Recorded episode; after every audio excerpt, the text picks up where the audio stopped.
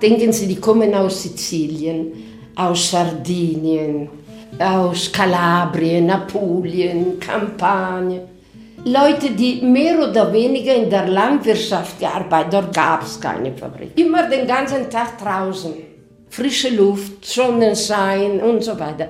Und dann in eine Fabrik, acht Stunden Tag. Besonders die Frauen hatten ja kein Wahlrecht, hatten kein Mitbestimmungsrecht, konnten sich nicht wehren. Und so gab es Ausländererlasse damals, die wirklich sehr restriktiv waren. Und hier sind die Kirchen, die Bischöfe immer wieder zu den Ministern marschiert und haben mit der Faust auf den Tisch gehauen und gesagt, das muss geändert werden. Meine Mutter war eine starke Frau. Sie hatte mindestens die Dreifachbelastung. Sie hatte den gesamten Haushalt alleine, den Einkauf alleine, ohne Auto, ohne irgendwas. Und eine Zeit lang hat sie sogar sonntags gearbeitet. Dieses eigene Geld verdienen, es ist mein Reich.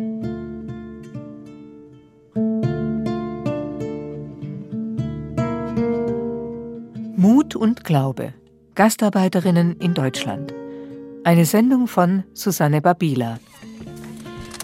Es fahren wir zur Frau Sarbo. Frau Sarbo hat eine schwere Zeit hinter sich, aber wirklich schwer. Frau Sarbo ist verwitwet und dazu noch schwer krank. Silva Burini betreut die aus Sizilien stammende schwerkranke Witwe ehrenamtlich. Auch mit 83 Jahren scheut die ehemalige Sozialarbeiterin keine Mühe und steigt die Treppen bis nach oben in den fünften Stock.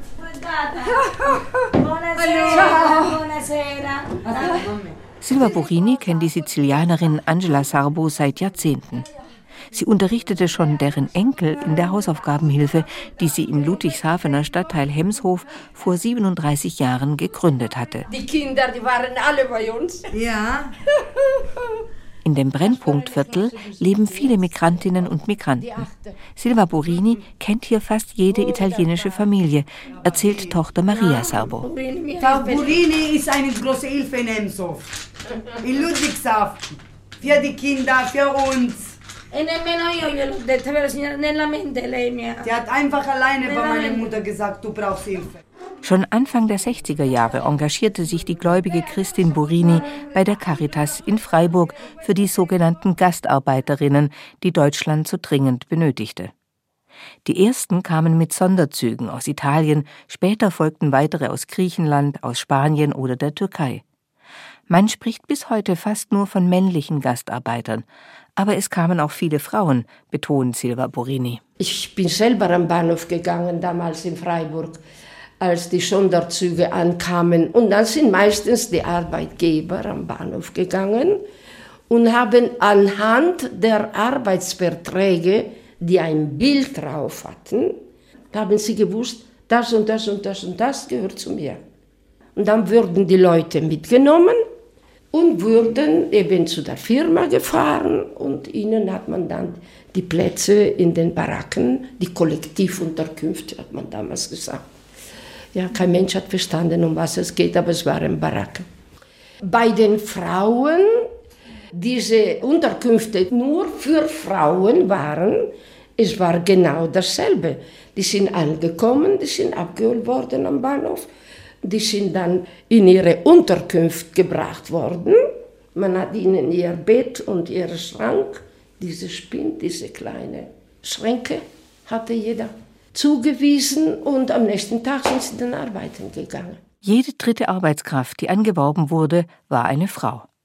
Sie wurden in sogenannte Leichtlohngruppen eingestuft. Das heißt, sie verdienten bis zu 40 Prozent weniger als Männer, selbst wenn sie dieselbe Arbeit leisteten. Es gab Firmen, die vor allem junge Frauen anwarben. Weil für diese Arbeit, die waren geeigneter. Wenn ich denke an diese Nähseidefabrik Gütermann in Gutach oder an die Metz AG in Freiburg, auch so was ähnliches. Aber dann auch in technische Betriebe, wo so ganz feine, diffizile Sachen zu tun sind, da waren die Frauen geeigneter. Ja? Und die kamen, das waren damals alle junge Mädchen die damals gekommen sind. Doch gegen die Arbeitsmigration junger Frauen gab es in den Gesellschaften der Mittelmeerländer starke Vorbehalte. Man fürchtete insbesondere die moralisch-sittlichen Gefahren, die den Frauen in einem fremden Land drohen könnten. Gerade auch in den sehr katholisch geprägten Dörfern Italiens stellten sich die Eltern gegen die Anwerbung ihrer jungen Töchter, vor allem dann, wenn sie minderjährig waren. In Italien waren ja die deutsche Anwerbekommissionen. Und die haben bald also gemerkt, dass junge Mädchen allein ohne irgendjemand, dass die Eltern sie nicht weglassen. Dann haben sie in Assisi einen Orden gefunden, der bereit war, Ordensschwestern zu schicken, die in diese Unterkünften mit den Mädchen gelebt haben. Das waren die Franziskanerinnen von Kinder Jesu. Die sind im Jahre 60 schon gekommen nach Lörrach. Ja, und da haben sie praktisch die Mädchen betreut. Also sie haben, äh, naja, aufgepasst, dass alles richtig läuft, dass sie ja nicht unter die Räder kommen und so weiter und so fort. Ja. Ich war oft dort bei den vielen Mädchen. Es war schön. Es war ein Leben da natürlich. Tu verrai. Dimmi quando, quando, quando. Sag mir, wann du kommen wirst. Ein Hit aus Italien, den sie oft gemeinsam in der Unterkunft sangen, erzählt Silva Borini. Die jungen Frauen sehnten sich nach ihren Eltern, ihren Verwandten und Freundinnen und träumten sich, während sie viele Stunden in den Fabrikhallen hart arbeiteten, in ihre Heimat. D'improvviso ti vedrò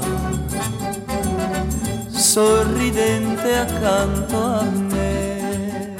Denken Sie, die kommen aus Sizilien, aus Sardinien, aus Kalabrien, Apulien, Kampagnen. Leute, die mehr oder weniger in der Landwirtschaft gearbeitet dort gab es keine Fabrik. Immer den ganzen Tag draußen. Frische Luft, Sonnenschein und so weiter. Und dann in eine Fabrik. Acht Stunden Tag. Wenn ich an die BSF hier denke, zwölf Stunden am Tag haben sie gearbeitet. Und dann plötzlich bist du in einem Raum, hast eine Maschine vor dir und du musst das machen, was die Maschine eben von dir verlangt, ungefähr. Ich habe immer gesagt, diese frische Luft. Mm, Im Frühjahr, wenn alles blüht. Ja, und dann im Winter Orangen, Apfelsinen, es duftet doch danach. Und dann eine chemische Fabrik. Aber danach hat kein Mensch gefragt. Ich besuche Eleni Zerzene in Kornwestheim, nahe Stuttgart. Sie kam als 22-Jährige aus Nordgriechenland nach Baden-Württemberg und arbeitete bei den Salamanderwerken in Kornwestheim. Guten Morgen. Gefunden? Hereinspaziert. Auch ihre Tochter Lina und ihre Enkelinnen sind da. Sie leben in der Nachbarschaft. Eleni Zerzene ist 86 Jahre alt. Sie lebt mit ihrer Katze in einer geräumigen Dreizimmerwohnung. Ihr Ehemann ist vor vier Jahren verstorben. Damals, erinnert sich Eleni Zerzene, vor 64 Jahren waren wir frisch verheiratet und kannten uns kaum. Bis sie Griechenland verließ, lebte sie noch bei ihren Eltern in einem Dorf in der Nähe von Thessaloniki. Denn ihr Ehemann, ein gelernter Schuhmachermeister, arbeitete bereits seit einem Jahr bei den Salamanderwerken. Na ja, schwer war. Verlassen äh, meine Mama, Papa, Verwandte, alles. War mein Mann heiratet, vielleicht äh, wie lang, einen Monat zusammen oder so. Kennen mein Mann auch nicht so gut, also viel traurig. Hast viel geheult? Viel geheult, Ekle geheult. Meine Mutter hat sich da total alleine gefühlt. Ja. Weinen, weinen und da schwere Jahre, schwere Jahre. Ihre Tochter Lina übersetzt ins Deutsche. Eleni Zerzene spricht nur gebrochen Deutsch. Es war damals ein Schock. Die fremde Sprache, die fremde Kultur und Baracken als Unterkünfte, erzählt sie. Das Ehepaar teilte sich ein kleines Zimmer. Domatio Cortina, zwei äh, Bett. Da war ja dann extra Bäder und Toilette war für alle. Sie haben eine Tür gehabt, dann war das Doppelbett und gegenüber die Küche. Also eine Topf zum Kochen und eine Teller oder so. Oh, schlimm. Aber Gott sei Dank, wir leben noch. Eleni Zerzene und ihr Mann arbeiteten hart in den Salamanderwerken. Sprach- oder Integrationskurse wurden nicht angeboten und sie hatten kaum Kontakt zu Deutschen, erklärt Tochter Lina. Man merkt bei dieser Generation, die sind 60, 65 Jahre in Deutschland und die haben wirklich Probleme noch mit der deutschen Sprache, weil sie immer gesagt haben, wir bleiben fünf Jahre in Deutschland, wir gehen ja wieder. Es waren ja auch Gastarbeiter. Ich habe gesagt vielmal, ich gehe.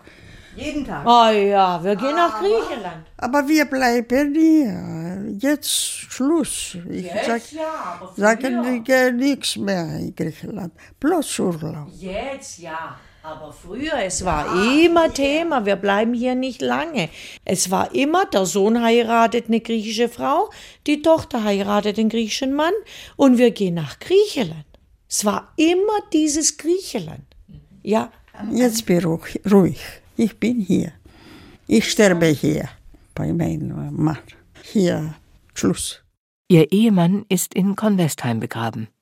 Viele Gastarbeiterfamilien litten unter der Zerrissenheit zwischen der alten Heimat und Deutschland. Manche empfinden das bis heute so. Für die Kinder war es besonders schlimm. Ihre Mütter mussten sie in der Heimat zurücklassen. Es gab damals in Deutschland keine Kindertageseinrichtungen für berufstätige Mütter, erinnert sich Silva Borini.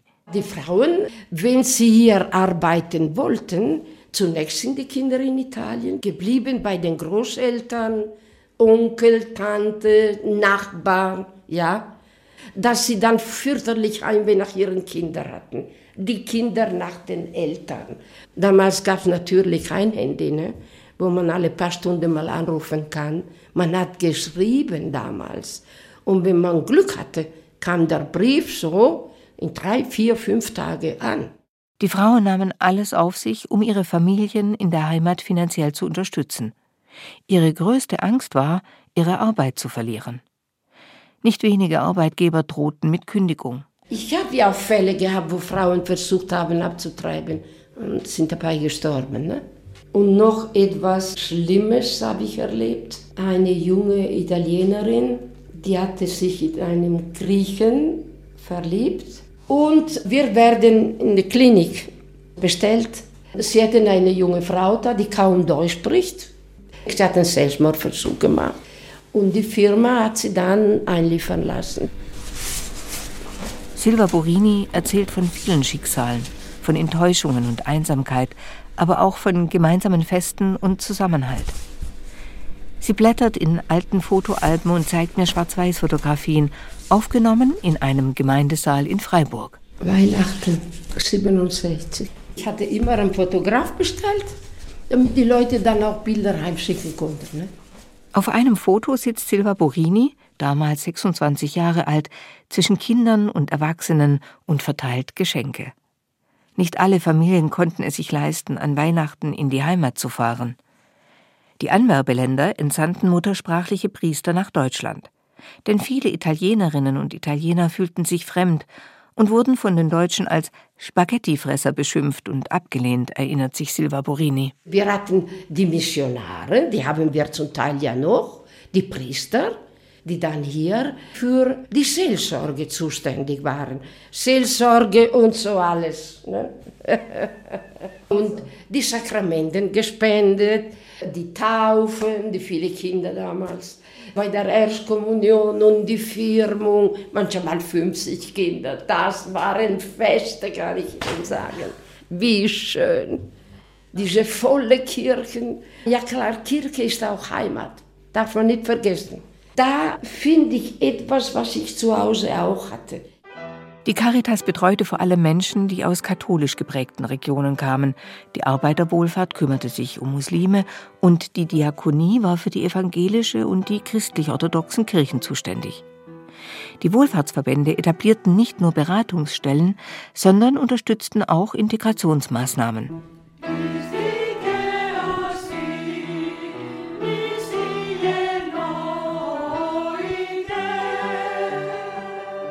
So trifft sich der Internationale Frauenchor in Stuttgart seit 28 Jahren in den Räumen der evangelischen Gesellschaft. Die meisten Sängerinnen sind Griechinnen und Deutsche.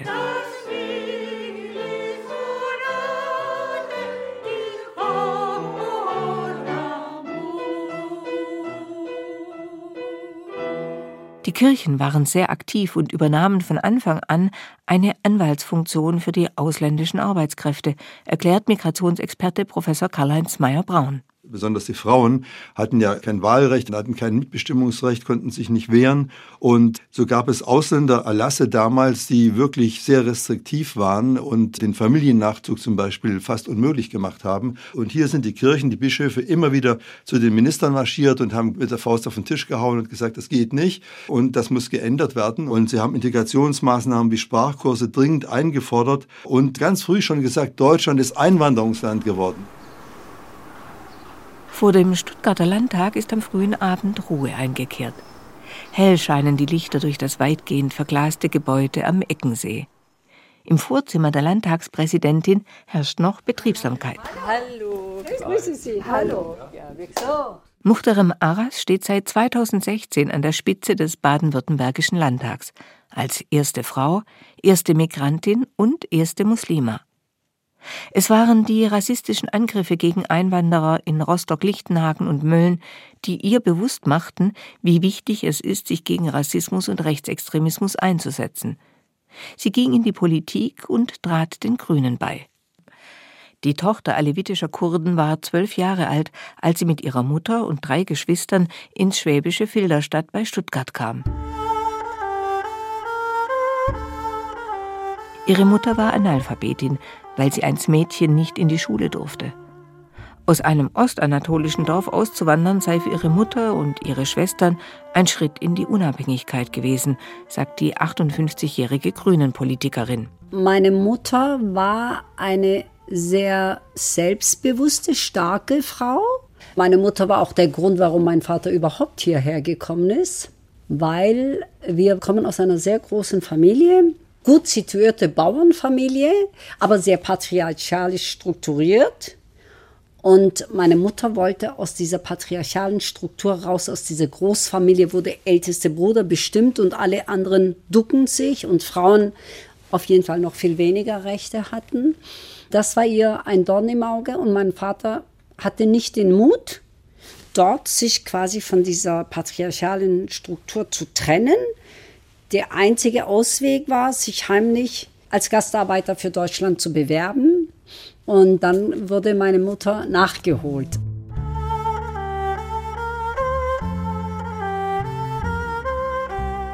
Denn in den ersten Jahren des Anwerbeabkommens mit der Türkei war es nur für Männer möglich, sich als Arbeitskraft in Deutschland zu bewerben.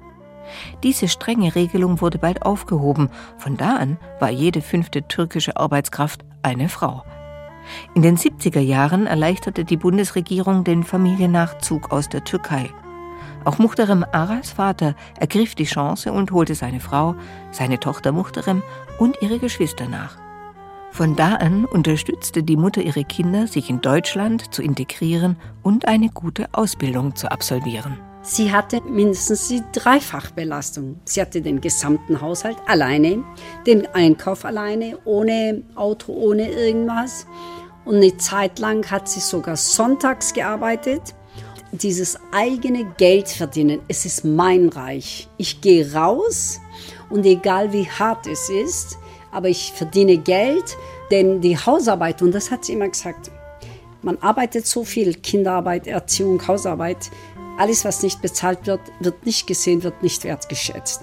Also das war ihr immer wichtig, die Unabhängigkeit. Die Frau sollte auf ihren eigenen Füßen stehen und immer selbstbestimmt, unabhängig von einem Mann leben können. Das ist, was mich seit meiner Kindheit geprägt hat. Vielen Dank. Mit dem Gedicht Mutter möchte ich äh, beginnen. Mutter, auf deinen Augen der Glanz des Vergessens, die Stimme des Schweigens. Die Sprache deiner Hände begreift es dein Leben und laut erschallt dein Schrei maurischen Seufzer aus dem verborgenen Echo. frostiger Nebelnächte verrät in deinen Augen die Sehnsucht nach gestern entblößt, das Verlangen nach abgeschiedenen Tagen. Geh, geh ein letztes Mal den Weg nach Norden, betrachte sie, die wunden Steine zerbröckelnder Straßen, fliehender Jahrhunderte und baue ein Haus. In andalusischen Farben, hier auf der eingeschneiten Lichtung, erinnere dich an heute. Dieses Gedicht schrieb José Oliver an seine Mutter.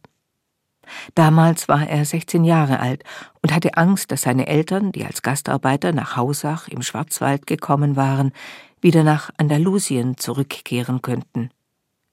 Die Bundesregierung stellte für Gastarbeiter in den 70er Jahren eine Rückkehrprämie in Aussicht. Die Ölkrise löste damals eine Wirtschaftsflaute aus. Doch José und seine Geschwister waren hier geboren und aufgewachsen. In Hausach war ihr Zuhause, ihre Schule, ihre Freunde. Max Frisch hat ja einmal diesen Satz geprägt, es wurden Arbeitskräfte gerufen, es kamen Menschen. Und ich war in sehr jungen Jahren mal so ganz frech und habe gesagt, ja, Max Frisch hat nur die Hälfte gesagt. Ich würde das noch ergänzen, insofern, als ich sagen würde, es kamen Arbeitskräfte und vergaßen, dass sie Menschen sind. Also auch die andere Seite. Sie haben sich ja hier verliebt, Sie haben Kinder bekommen und plötzlich ist die Verantwortung eine ganz andere. Das hat ja unsere Mutter oder unser Vater auch bewiesen, indem sie in Deutschland geblieben sind, damit wir unseren Weg gehen konnten. Letzten Endes glaube ich, dass sie diejenige war, die die Entscheidung getroffen hat, in Deutschland zu bleiben. Dass sie diejenige war, die meinem Vater klar gesagt hat, da gibt es eine Verantwortung für die Kinder und die sind jetzt hier in der Schule und äh, man kann nicht einfach dann die Zelte abbrechen. Aus Liebe zu den Kindern blieben sie in Deutschland und arbeiteten bis zur Rente in der Hausacher Strohhutfabrik. Und das, obwohl José Olivers Mutter von Rechtsextremen auf der Straße überfallen wurde und die Eltern sich nie wirklich als Mitbürger in Deutschland anerkannt fühlten. José Olivers Vater starb in Andalusien, als er Verwandte besuchte und wurde dort begraben. Seine Mutter entschied sich, in Hausach zu bleiben, für ihre Kinder und Enkel. Zwei, drei Jahre vor ihrem Tod, also kurz vor Corona war das, glaube ich, da hat sie mir abends, weil ich bin immer abends hin und habe sie besucht, und dann sagt sie mir, ach, José, ich habe ein kleines Problem, ich weiß nicht, wie ich mich entscheiden soll. Und sie fragt, was für ein Problem, Mama? Dann sagt sie zu mir, meinst du, ich bin im Nachhinein eine schlechte Ehefrau, wenn ich nicht an der Seite deines Vaters beerdigt sein möchte? Ja, mein Vater hat immer gesagt, der war in Malaga im Urlaub, ist er gestorben. Und er hat immer gesagt, wenn der einst ich sterbe, dann begrabt mich dort, wo aus der trockensten Erde noch eine Blume wächst. Und das konnte ja nicht der Schwarzwald sein. Und das haben wir respektiert sein Wunsch war es, in Andalusien beerdigt sein. Wir können jetzt nicht 25 Jahre, sagen wir, überführen jetzt die Gebeine nach Deutschland ins Grab meiner Mutter. Die sind vereint auf eine ganz andere Art und Weise. Und durch uns sind sie ja eins. Und durch die nächste Generation. Zurück im Ludwigshafener Stadtteil Hemshof. Die ehemalige Sozialarbeiterin Silva Burini sitzt noch am späten Nachmittag in der Küche von Angela Sarbo. Sie spricht der italienischen Witwe Mut zu, sich mal wieder aus dem Haus zu wagen und andere Menschen zu treffen. Ja, sie kommt, also sie kommt jetzt wieder in die Kirche. Es hat mir leid getan, dass sie nicht mehr gekommen ist. Unermüdlich setzt sich Silva Borini für Einwanderinnen wie Angela Sarbo ein.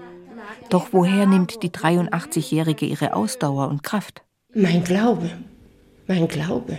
Ich habe gewusst, wenn du zu etwas berufen bist, du kriegst auch die Kraft dazu.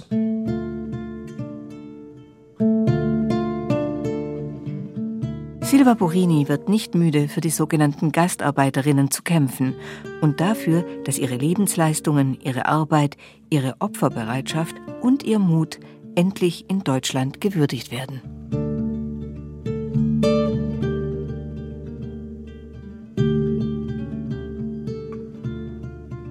In SWR2 Glauben hörten Sie eine Sendung von Susanne Babila. Mut und Glaube. Gastarbeiterinnen in Deutschland. Redaktion Nela Fichtner.